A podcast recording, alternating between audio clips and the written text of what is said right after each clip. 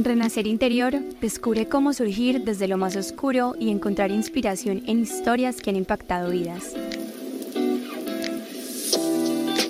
Yo soy Susana Betancourt y a través de mi experiencia personal comparto reflexiones e historias que te ayudarán a valorar la vida y reconocer el propósito detrás de los momentos difíciles.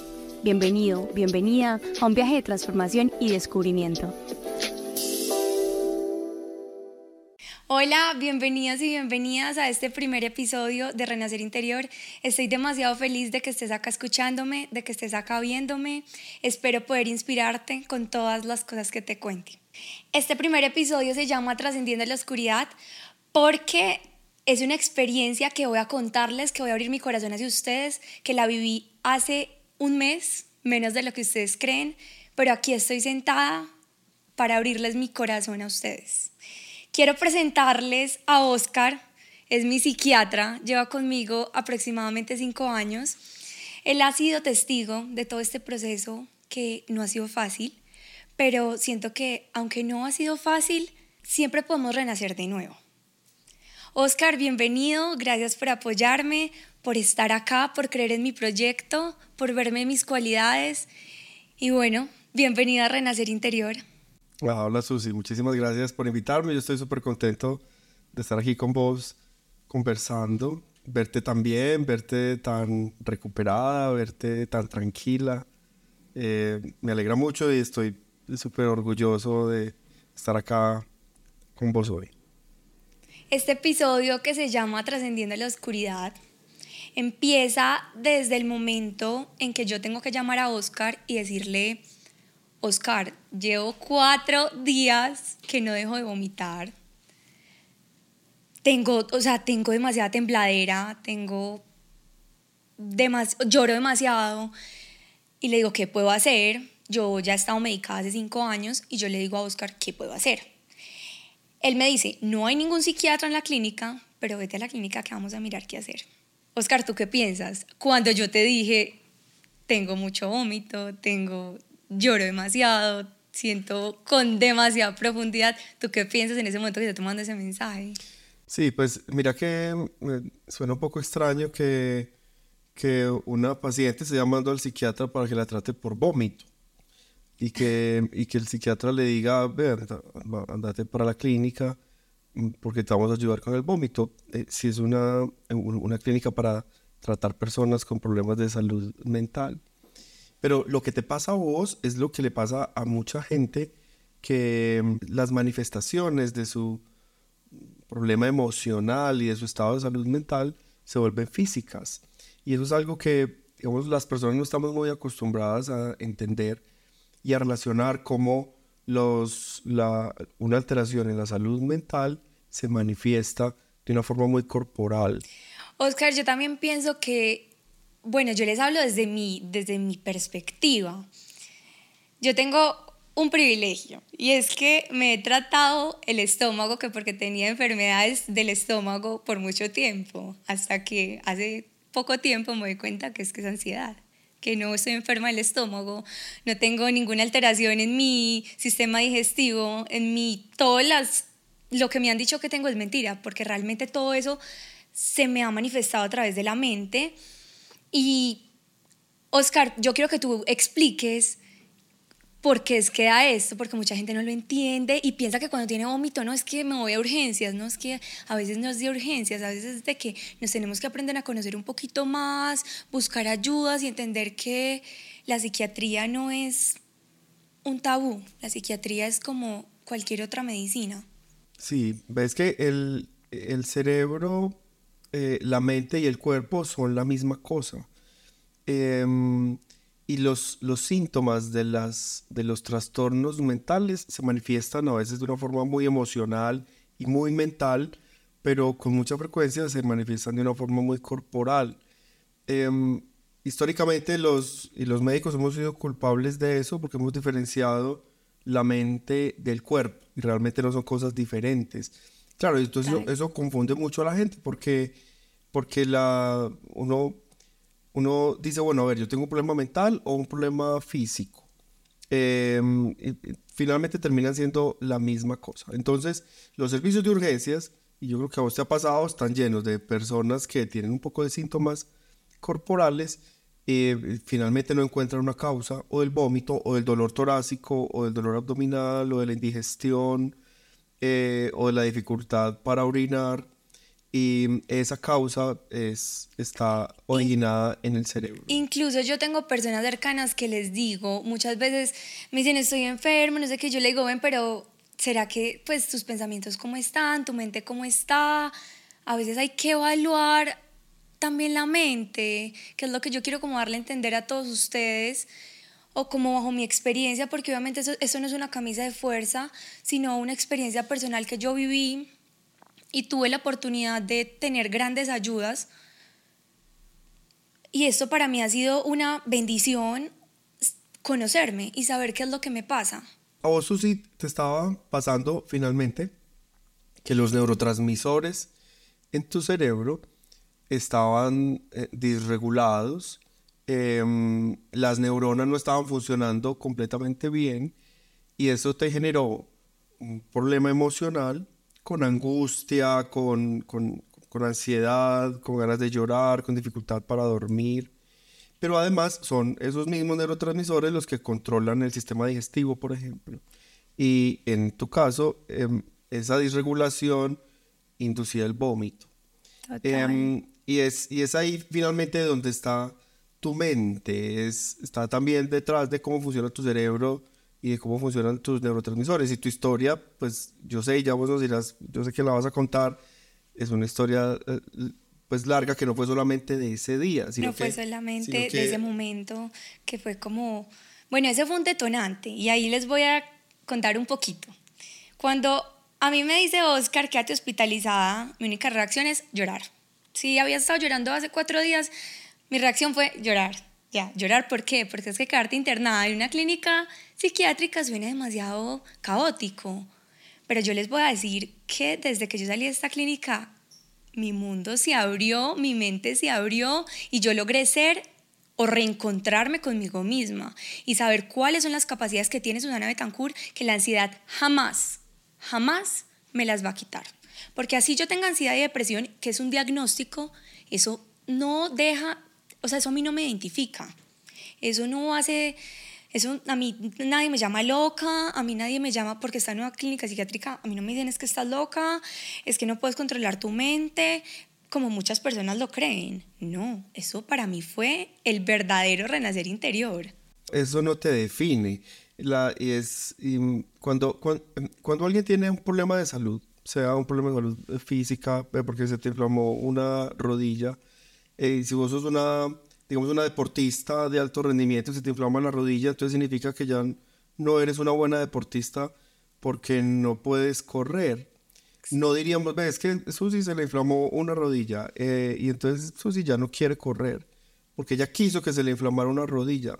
finalmente no, pues las enfermedades uno, uno, uno no las desea, nadie las desea, nadie se las busca y en últimas nadie se las genera con los problemas mentales funciona igual. Si alguien tiene depresión, o digamos un trastorno depresivo o un trastorno de ansiedad, no tiene esto porque, eh, porque quiera tenerlo o porque lo haya decidido.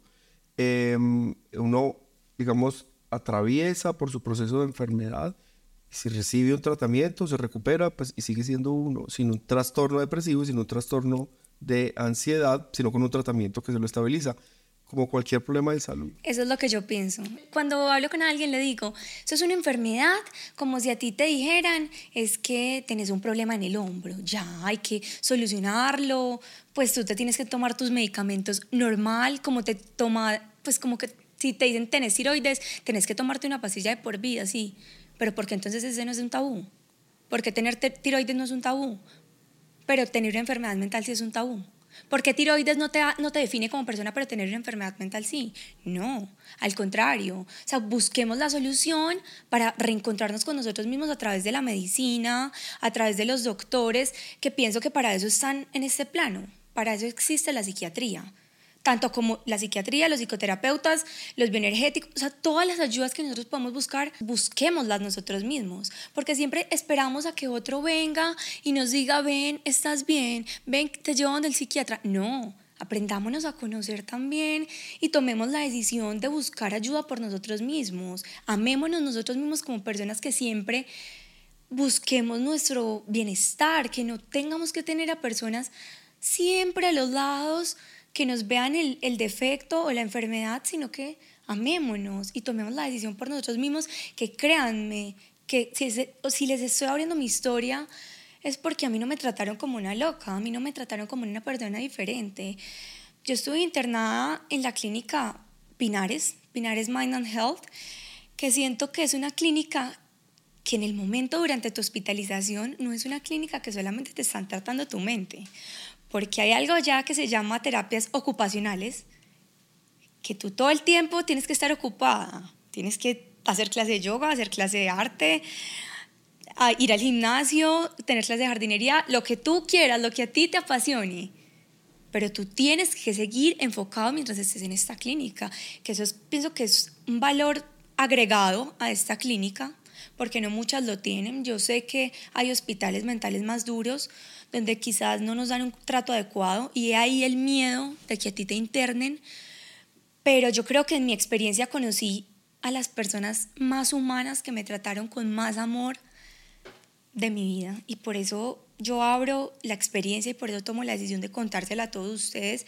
Si tienen a alguien a su alrededor que esté pasando por un momento o si ustedes mismos lo tienen, en serio, cuídense, cuídense y permítanse vivir el momento, el hoy, conociéndose y sanándose ustedes mismos.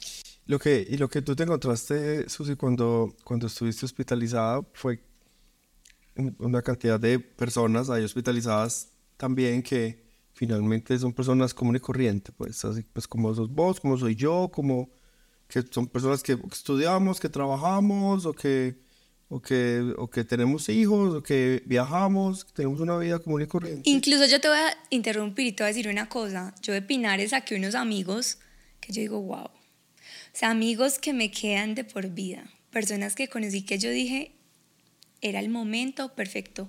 De esa hospitalización salieron personas importantes que yo tendré en mi corazón siempre. Personas de Panamá que durante mi hospitalización, personas adultas más pequeñas que yo y de la misma edad que yo. Pero creo que fue un parche. Fueron unas vacaciones en las que todos estábamos obviamente inestables emocionalmente, pero logramos tener o conservar una amistad. La única que salió de allá y, digamos, siguió su vida no fui yo. Tengo un amigo que quisiera tenerlo algún día acá sentado y en este momento está creando su propia marca porque salimos con nuestra mente tan abierta, tan motivados, que dijimos, no, salimos a darla toda afuera porque ya tenemos nuestra emoción controlada, que es lo más importante. Es, que esto que vos estás contando, eso sí es un es una idea, es un mensaje muy poderoso. Y es que vos, vos estás diciendo que, te, que vos te disfrutaste una hospitalización. Uno diría, vení, pues, ¿cómo, así que uno lo hospitalizan y uno eh, sale renovado y sale mejor y la pasa bien y encuentra gente interesante?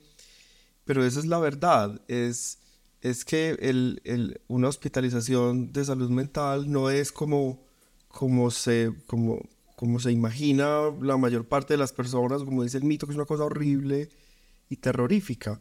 Las, las hospitalizaciones em, son un proceso de recuperación que le aportan a las personas eh, cosas muy valiosas y que les permiten hacer un replanteamiento de su vida al punto en que hoy puedes decir, mira, pues siquiera me hospitalicé y, y qué tan bacano que me hospitalicé. Y si yo te preguntara, vení, pues, entonces vos recordás eso como un trauma, fue un trauma, fue peor, saliste peor, te hicieron daño. Yo digo lo que yo acabo de decir, la mejor experiencia de mi vida, porque aunque había estado cinco años medicada, nunca logré en esos cinco años tener una estabilidad emocional como la que tengo hoy. Sí, yo no voy a negar, yo a veces me bajo de mi emoción, yo a veces me subo de mi emoción, pero es ahí donde también están los psicoterapeutas que me han ayudado demasiado y me, me ayudan a regularme. Y yo también tengo entre mí no en Susana. Pues cógela con calma y dale con calma, que igual la mente es como cualquier otro músculo de tu cuerpo. Y si lo atosigas demasiado, pues lo vas a cansar. Entonces, Susana, dale con calma, Perito, tú, tú puedes seguir, no te preocupes, pero yo estoy, o sea, yo me siento perfecta, aunque tenga mis problemas a veces emocionales que a mí no me da pena decirlo, para mí es totalmente normal, a veces me pongo súper irritable, súper desesperante. La gente antes decía, mis papás antes decían, es que esa es ella, esa es su personalidad, eso nadie se lo va a cambiar. Pero para nada, esa no es Susana. Susana es la que ven hoy acá hablando, contando su experiencia y entendiendo que es que la ansiedad y la depresión no me define. O sea, no es mi personalidad. Eso simplemente es algo que me pasa a veces emocionalmente. Y como ya lo tengo controlado, yo no tengo impulsos de nada. Yo no hago nada extraño a una persona normal que no está diagnosticada y se pone a llorar porque le ocurrió algo triste en su vida. Cuando alguien, eh, eh, digamos, se enferma, por ejemplo, de ansiedad o de depresión, y, y, no recibe tratamiento, no recibe ayuda y las personas que alrededor no tienen información, entonces se termina por normalizar eso y se, y se terminan digamos, de la persona por convencerse, no, es que yo soy así, y las personas alrededor dicen, no, es que ella es así, es conflictiva, es difícil, es complicada, ella no, es que no le gusta nada, es que no disfruta nada, es que ella le gusta que los problemas pequeños se le vuelvan gigantescos en la cabeza, es que hace tormentas en un vaso de agua. Realmente para la gente alrededor es difícil de entender em, y es difícil vivir con alguien con un problema de salud mental, sobre todo cuando no tienen información. Eh, pero cuando las personas acceden al tratamiento, eh, les pasa lo que le pasó a Susi, es que terminan concluyendo, mira, es que, es que yo no soy así, es que eso a mí no me define. Y eh, seguramente vos estás, o tu vida está llena de historias de, de digamos, dificultades Pequeños en lo académico, en lo familiar, en fin, que donde los síntomas emocionales interfirieron y, y en ese momento no te diste cuenta. No, no, no. Hubo momentos de mi vida que yo digo, ojalá, pues, pero uno nunca puede decir como que ojalá todas las cosas hubieran sido diferentes, pero hubo momentos de mi vida que yo digo, pues qué rico haber tenido un tratamiento psicológico o terapéutico. Les voy a poner un pequeño ejemplo. Cuando yo tenía nueve años, sufrí de obesidad. Tuve un tratamiento perfecto con endocrinólogos, médicos generales, fue perfecto, mis papás siempre estuvieron al tanto, pero mis papás no eran conscientes y pues era normal, no es que ellos lo hayan hecho con gusto porque pues por lo mismo me tuvieron en el otro tratamiento, pero nunca tuve ayuda psicológica, nunca tuve tratamiento psicológico, nunca tuve un psicoterapeuta ahí ayudándome a pasar por ese momento que yo digo que rico hubiera sido tenerlo porque en ese momento de mi vida pues a veces tengo trastornos alimenticios, muchos problemas eh, que a la mente se me vuelven, no quiero ser gorda, no quiero tener el cuerpo mal, no quiero volver a lo que tuve a mis nueve años. Fueron dietas estrictas y tú con nueve años con una dieta estricta, viendo que tus papás pueden comer lo que sea, que tu hermano come lo que sea, que toda tu familia está en un entorno de chocolatinas, pero a ti te traen la chocolatina que no tiene azúcar. Créanme que no es fácil. Créanme que fue un momento muy difícil y que ahora digo, qué rico hubiera sido tener en ese momento una ayuda psicológica, pero la tuve grande, la tuve a esta edad y pues igual lo agradezco que la tenga en este momento porque mi vida apenas estoy comenzando. Yo tuve un, así como se llama mi podcast, tuve un renacer interior y más aún cuando salí de la clínica, terminé mi universidad, fue una técnica, pero ahora mi mente está abierta, quiero estudiar otra cosa, voy a especializarme en comida saludable, porque también me apasiona.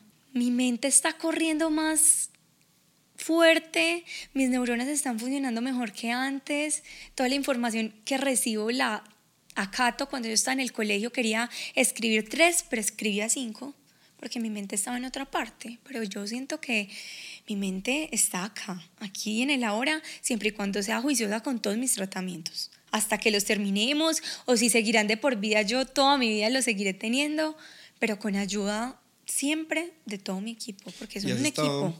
Y has estado súper juiciosa, pues la, la, la eh, finalmente el tratamiento que hace Susi es que, nada, pues ve, a, ve al psiquiatra, pues vos y yo nos vemos una vez al mes o una vez cada dos meses o una vez cada tres meses, ve al psicólogo con un poco más de frecuencia, se toma unos medicamentos que, que le sientan súper bien, que no le hacen daño, que no la tienen ni dopada, ni le producen dependencia, ni le afectan la memoria. Y lo que, y lo que yo veo en, en Susi es que ella ahora es, es ella, es, es una mujer, digamos, auténticamente ella. Eh, sí, está persiguiendo sus, sus sueños, está relacionándose con las personas alrededor eh, de la forma eh, como ella quiere relacionarse, está disfrutando más la vida. Este podcast es una, es una muestra de eso, es, de, es, es Susi está haciendo lo que quiere hacer y está demostrando todo lo que puede hacer. Cosas que aparentemente no podías hacer, no eran pavoso, no eras capaz y, y, no era cierto. Solo que es que uno tiene que estar aliviado. Me estigmatizaron demasiado. O sea, como que me, me generaron estigmas en mi mente que yo digo, pues qué pesar que hasta los profesores del colegio, perdón el profesor que me está escuchando, pero hasta me dijeron que no podía. Y bueno, doctor, yo quiero como hacerte una pregunta, más bien no, quiero que le demos una sugerencia a todos los que nos están viendo. ¿Qué tips o cómo nos podríamos dar cuenta que no es una enfermedad física, sino que es algo que viene con nuestra mente? Y bueno, vamos con del oscuro al renacer.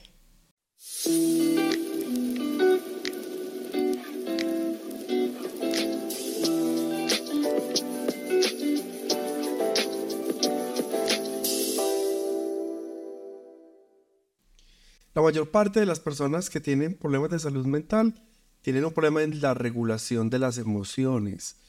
Em, esto implica que em, las personas tienden a estar eh, excesivamente tristes eh, o excesivamente angustiadas o, digamos, anormalmente irritables. Es normal tener cambios emocionales de acuerdo a las circunstancias de la vida.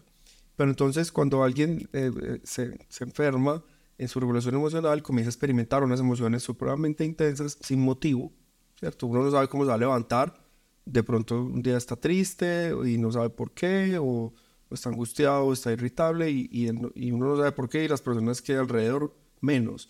O hay una experiencia emocional intensa ante pequeñas situaciones. Entonces, le escribiste a tus amigos eh, en el WhatsApp para eh, que salieran con vos ese día por la tarde, te dejaron en visto y se te dañó el día y la noche y el día siguiente y se, y se vuelve una emoción súper intensa que se enquista ahí, que dificulta la vida, que lo hace sufrir a uno mucho.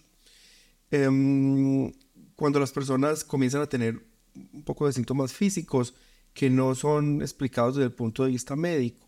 Por supuesto, está bien consultar, está bien buscar al médico cuando, cuando hay síntomas cardiovasculares o digestivos o en la piel o respiratorios, pero con mucha frecuencia Em, los médicos no encuentran una causa del síntoma en el sitio donde se experimenta el síntoma. Por ejemplo, el vómito de Susi era un vómito que cual el médico no le encontraba una causa y el origen de ese vómito estaba acá porque finalmente el cerebro controla todo.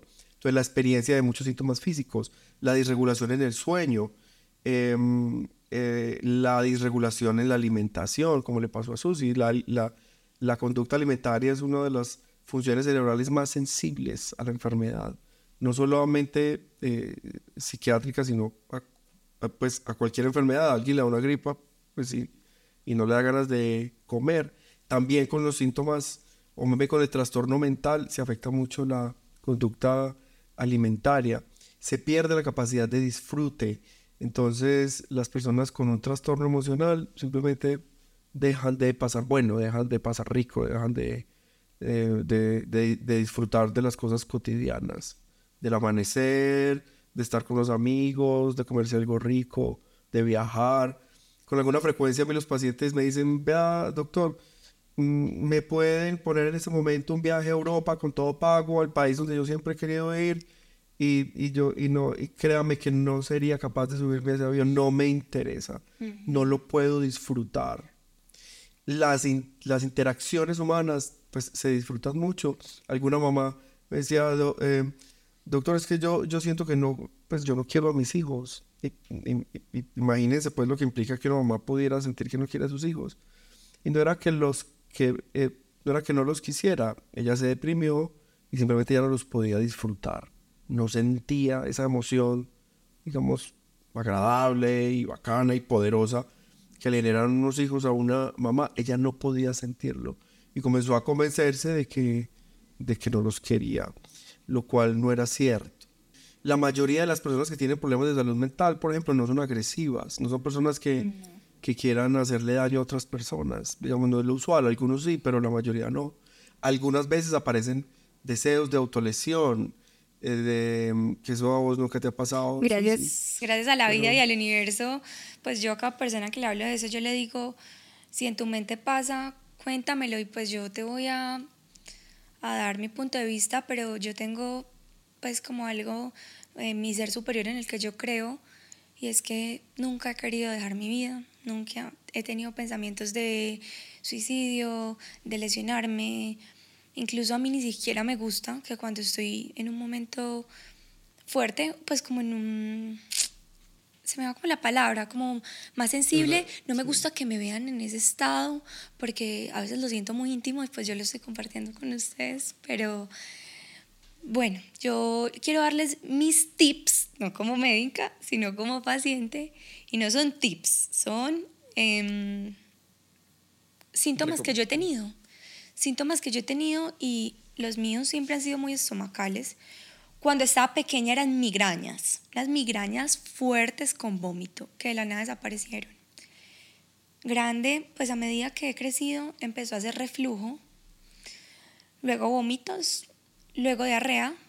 En el colegio me decían, no te soporto, eso es demasiado cansona, nada te gusta, todo te da rabia, cualquier, cualquier charla te molesta. Esto puede ser un motivo que tú estés que te digan los demás, pero que tú no quieres que te vean así. Tú no estás haciendo eso consciente. Si tú te vuelves consciente de ello y buscas ayuda, la gente no te va a ver así, porque tú no eres eso. Tú no eres ese fastidio con el que hablas a la, con el que le hablas a la gente.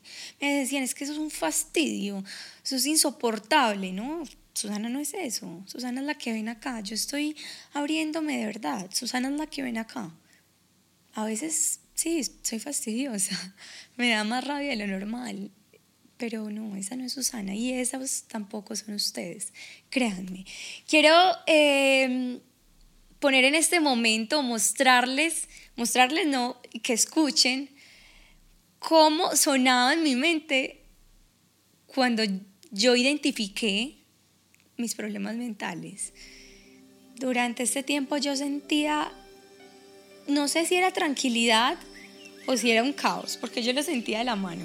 Los dos iban de la mano, como que los pajaritos y como que el pum pum pum, o como si pasara un avión por mi mente que yo no podía que yo no podía controlar, que yo no sabía ni, qué hacer, ni qué pensar, ni qué decir, pero siempre va a haber un, un sonido en tu mente o una voz o algo que, que va a estar ahí. Este es el mío, se los quiero compartir. Quizás ustedes se pueden identificar con él.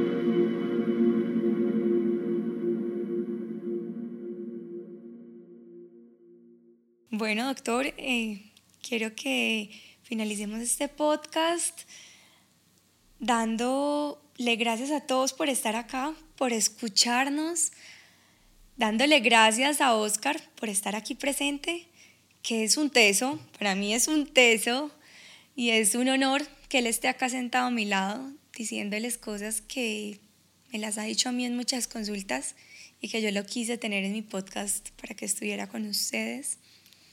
Oscar, infinitas gracias por estar acá, por apoyarme, por ayudarme, porque esa es una ayuda para mí. Tenerte ahí es como tener a con el que yo hablo todo el tiempo, con el que yo le cuento las cosas más íntimas y no frente a una cámara. Entonces esto también es una ayuda gigante. Susi, yo estoy súper contento, súper contento y soy súper orgulloso de, de, vos, del esfuerzo que has hecho para tu recuperación. Vos me dijiste en, cuando estabas en Pinares, me dijiste, mira, yo voy a hacer un podcast y estabas pues, en, medio de una crisis. y mira, pues ha pasado un mes y ya lo estás haciendo. Y me encanta que quieras compartir este mensaje porque es súper valioso. Hay mucha gente, muchísima gente, la, la, mayor parte de las personas que requieren atención en su salud mental no la están recibiendo, más o menos el 75%. Em, entonces, que vos lo estés haciendo me genera mucha alegría, mucho orgullo. Te veo súper bien. Eh, te felicito. Muchas gracias. Muchas gracias y gracias a ustedes por escucharnos. Espero que les sirva, que sean conscientes de cualquier cosa que les haya sonado de este podcast. Gracias por escucharme. Gracias por escuchar este episodio. Aprender a renacer es un proceso que vivo cada día y que espero también pueda ser una realidad en ti. Nos vemos en el próximo capítulo.